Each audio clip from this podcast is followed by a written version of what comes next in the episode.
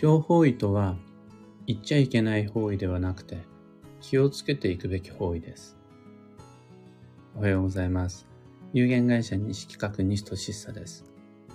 発行から20年、累計8万部の運をデザインする手帳、有機暦を群馬県富岡市にて制作しています。最新版である有機暦2024は現在販売中。気になる方は有機暦で検索を。で、このラジオ、聞く暦では毎朝10分の暦レッスンをお届けしています。今朝は25ページ、悪い方位での上手な過ごし方というテーマでお話を。最近、この聞く暦という朝ラジオを使って有機暦の全ページ紹介をしていますが、やればやるほどに感じるのが、ただ単純に暦のページの説明をしているというよりは、西企画の考え方であるとか、有機暦に限らぬ様々なカレンダー、スケジュール帳、暦の使い方に関するロジック、受け止め方みたいなものの説明になるなぁと思うんですが、中でも特に今回のテーマ、悪い方位での上手な過ごし方というのは、要するに強方位対処の話です。西企画は強方位に対してどのように考えていて、西企画の中での強方位とはどのような位置づけで、そこで、じゃあどうすりゃいいのか。その答えすべて25ページ、26ページに書いてあります。まず、整理すると、あの、書いてあることに関しては読んでいただくのが一番早いと思うんですが、書いていないことも含めて、要するにどんなことがここでメッセージとして伝えたかったのかというと、まず、強法への対処には主に3つのタイミングがあるということです。1つ目が行く前。2つ目が行ってる最中。3つ目が行った後です。今、僕たちの人生設計の目の前に、強法医というものが登場したとして、そこに転居する。あそこで車を買う。いろいろな人生選択の中で強法医が立ちはだかったとして、それ、行く前に対処が可能です。また、行ってる最中に気をつけるべきことがあります。で、行った後でもリカバリーは可能です。このタイミングがわかると計画が立てられるんですよね。それが旅行であろうが、出張であろうが何でもです。行く、行ってる、行った。そのタイミングで25ページ、26ページが分かっていると対処が可能。これはまずめっちゃ重要です。そうすることで、瞬間的な今日という切り取ったその場だけの過ごし方じゃなくて、その前から、その最中も、その後でも、流れの中で計画を立てることができるのが暦というやつのいいところです。次に、二つ目。強法医の対処法は、主に三つ分けられるよ。3つの対処方法があるんだよっていうことも書いてあります。1つ目が、事前に注意事項を知って意識する。2つ目が、現地で悪影響を抑え込むような過ごし方をする。で、3つ目が、事前または事後に基地保医へ行く。そうすると強法医の対処になるよ。具体的な方法として意識すること、過ごし方を整えること、基地法へ行くこと。それが強法医の対処になります。って書いてあります。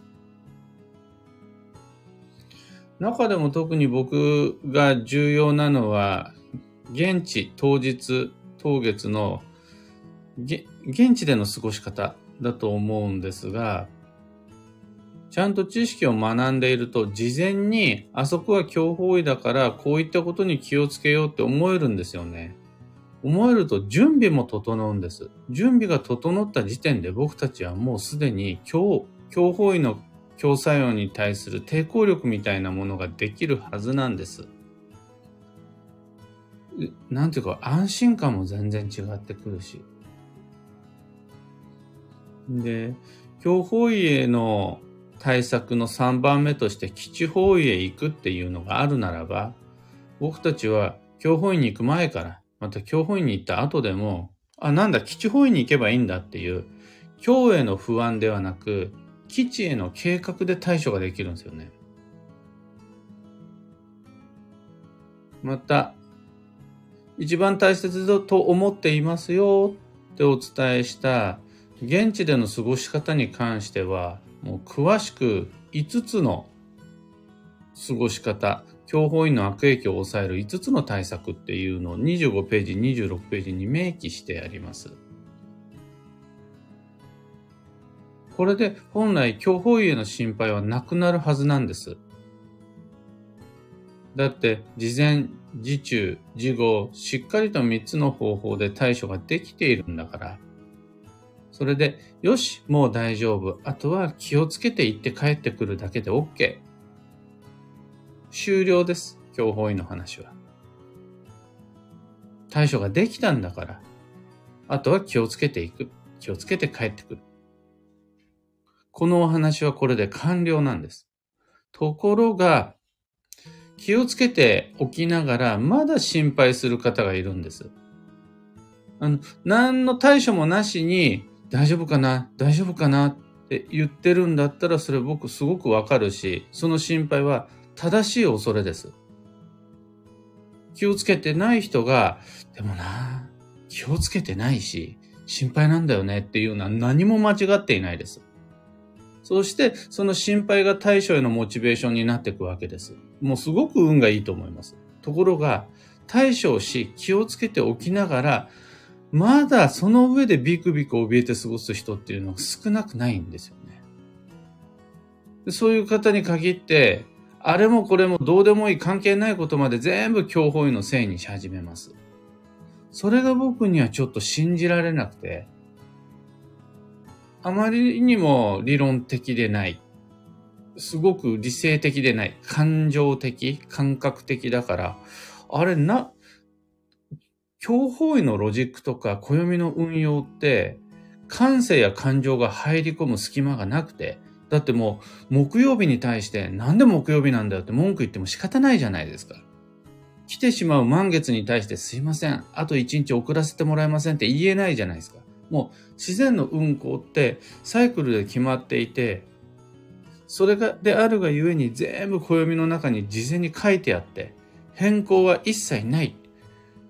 これが暦の情報だから、理性と理論でしかないんですよね。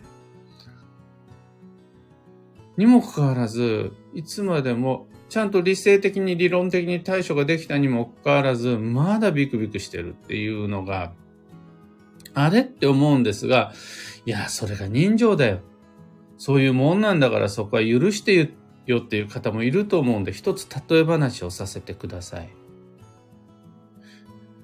フグって毒を持ってるって皆さんご存知でしょう？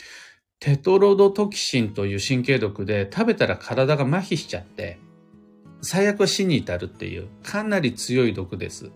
解毒薬もないそうです。生産カリの1000倍の強い毒だって聞いております。それでもフグは美味しいからって、昔の人はなんか一か八かで食べてたって言うんですよね。何が毒なのかわかんないけど、でも美味しいから、えい、食べちゃえっていう、そんな逸話も残ってるぐらいフグの毒は強いです。で、まあ、そんな逸話が本当かどうかはまあ別として、とにかく昔の人でもフグが命に関わる強い毒を持ってるという、これは知ってたわけです。ちなみに僕もフグ大好きです。鉄砂、お刺身？も良いですが、やっぱりてっちり、あったかくする鍋が冬の時期には最高だと思います。あのプリンとした食感がたまらないです。でもその時心配しながら食べたことないです。もうそれは対処が施してある上でのお料理だから。心配のしようがないです。美味しい美味しいって言って食べます。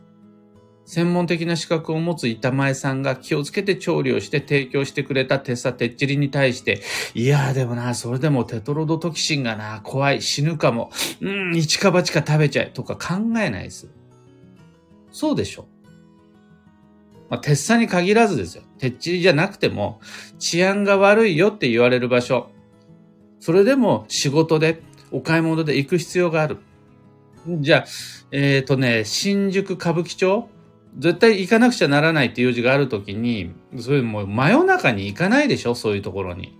やばい路地裏とかも、あそこはやばいよって聞いてるんだから一人で通ったりしないでしょそうすれば問題ないでしょいや、歌舞伎町はやばいからとか言って、絶対に通らないという選択はしないはずなんです。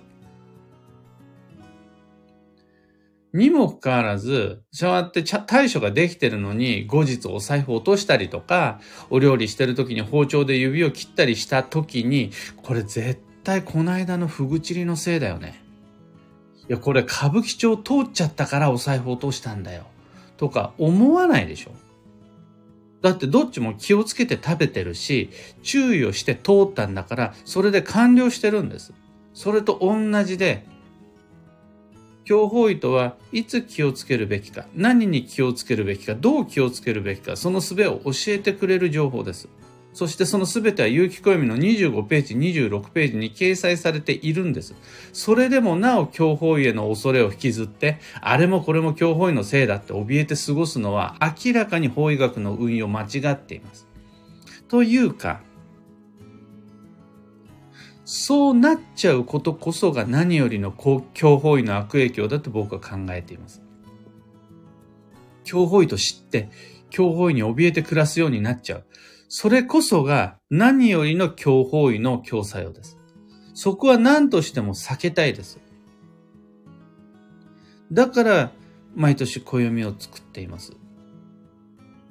誤解のないように念押ししておきますが、僕は強法医なんてないから気にするな、無視しちゃえって言いたいのではないんです。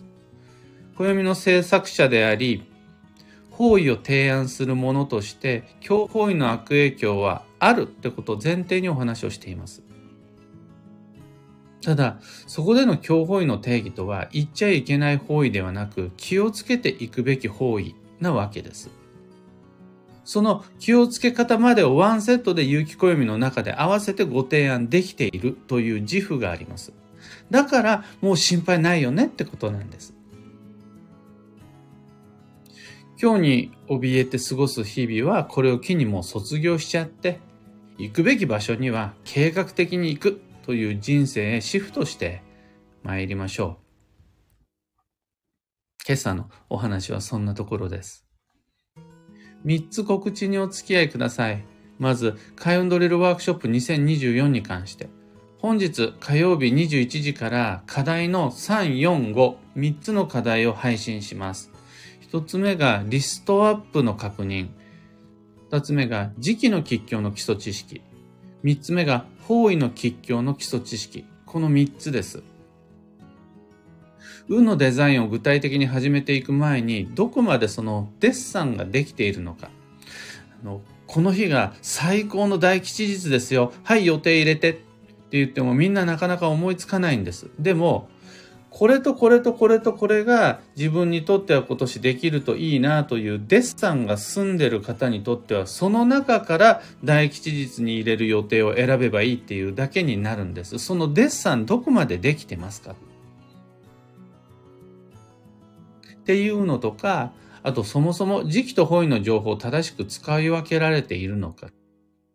その確認と修正のためのドリルを行います。開運ドリル今回が初めてでって不安の方とか、あとは時期方位など専門的な知識に自信がなくてという実証初心者の方には特におすすめのワークです。ご参加お待ちしています。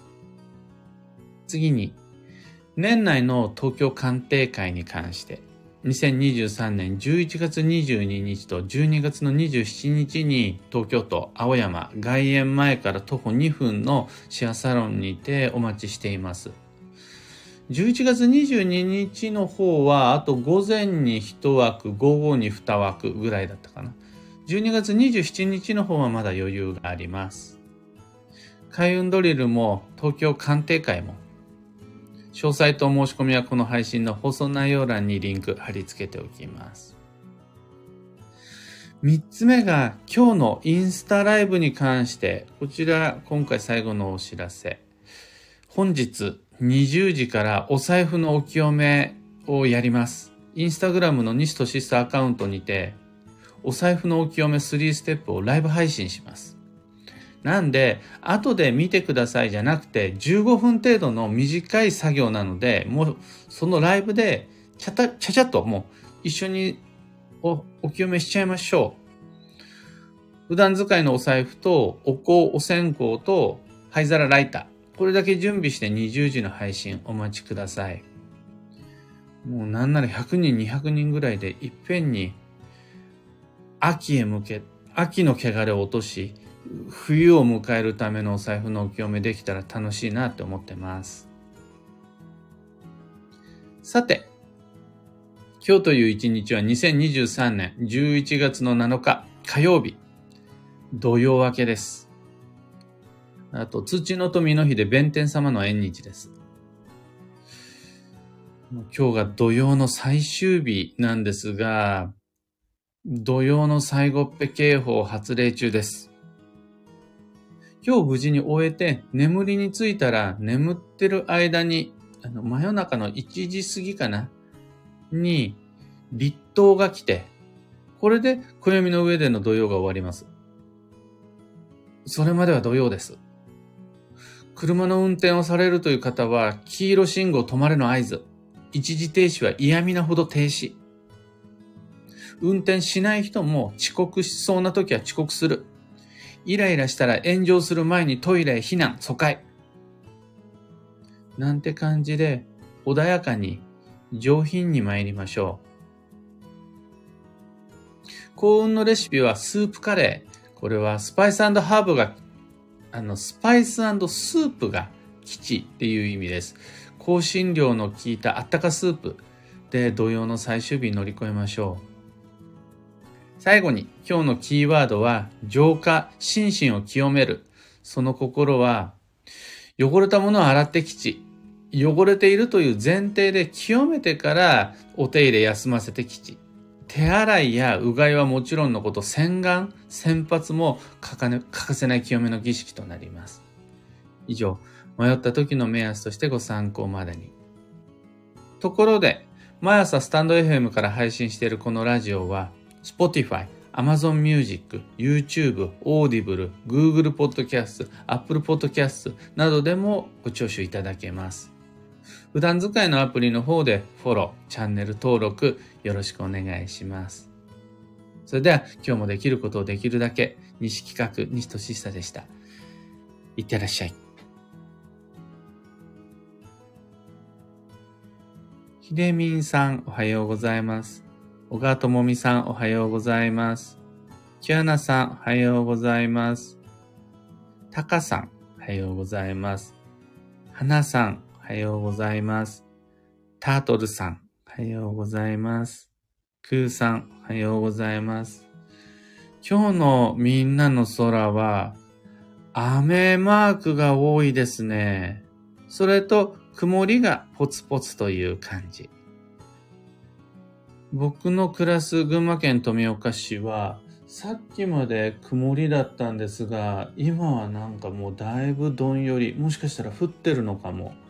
ちょっと窓から見るだけでは確認できないんですが、あの、僕今日、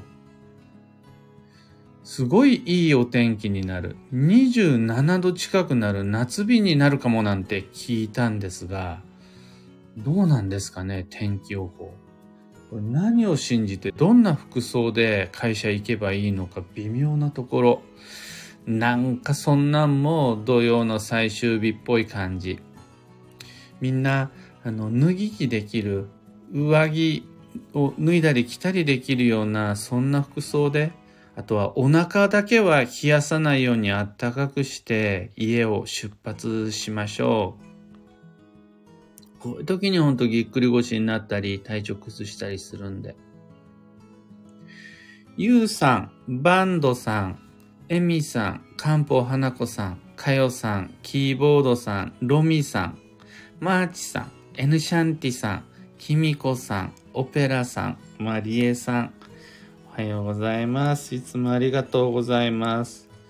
ただいま、猫を小脇に抱えながらの配信になるんですが、昨日、おとといあたりからどんどんどんどん猫の距離が近くなってきて、今はもうすっかり膝の上に収まっています。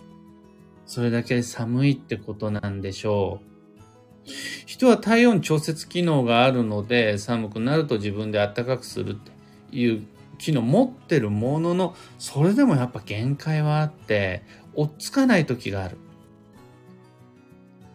そこで体調崩しちゃうし、その変動が大きいというのが土曜という季節の変わり目、浮き沈みが大きいですよっていう特殊な期間です。だ